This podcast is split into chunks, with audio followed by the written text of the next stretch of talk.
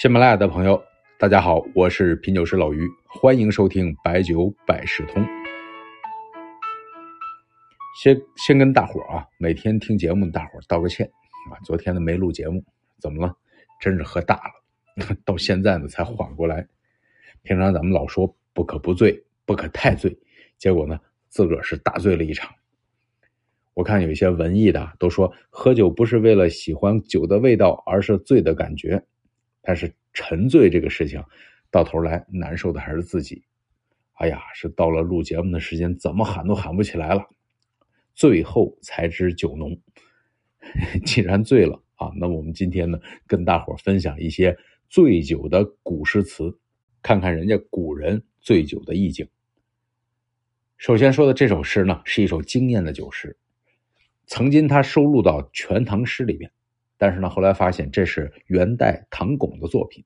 他是绍兴人，您看啊，绍兴真的是出了很多文豪，陆游、鲁迅都是那里人。这首诗呢是这么写的：西风吹老洞庭波，一夜湘君白发多。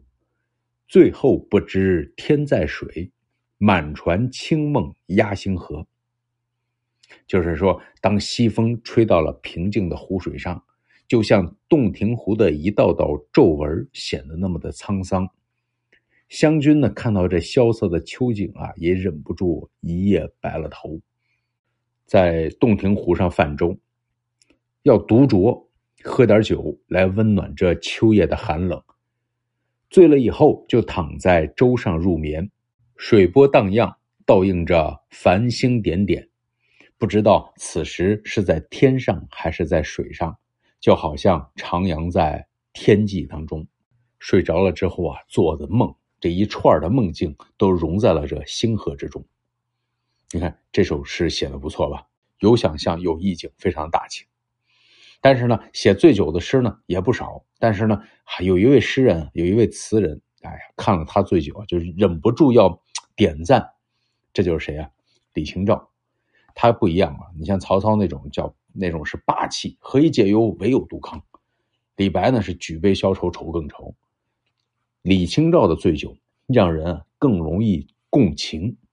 你看，常记溪亭日暮，沉醉不知归路。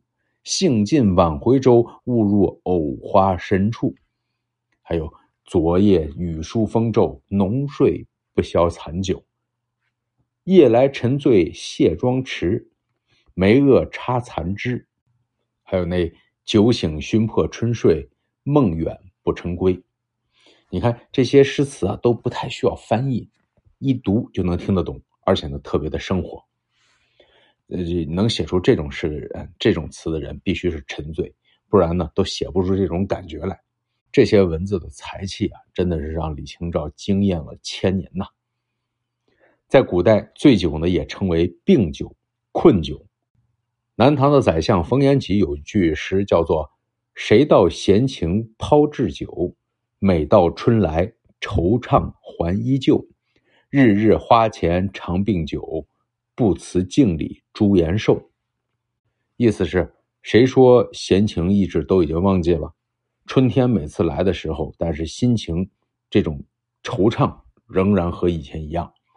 为了消除这种闲愁，我天天在花前痛饮。让自己放任大醉，不惜身体消瘦，对着镜子看到自己的容颜已改，这是典型的借酒消愁。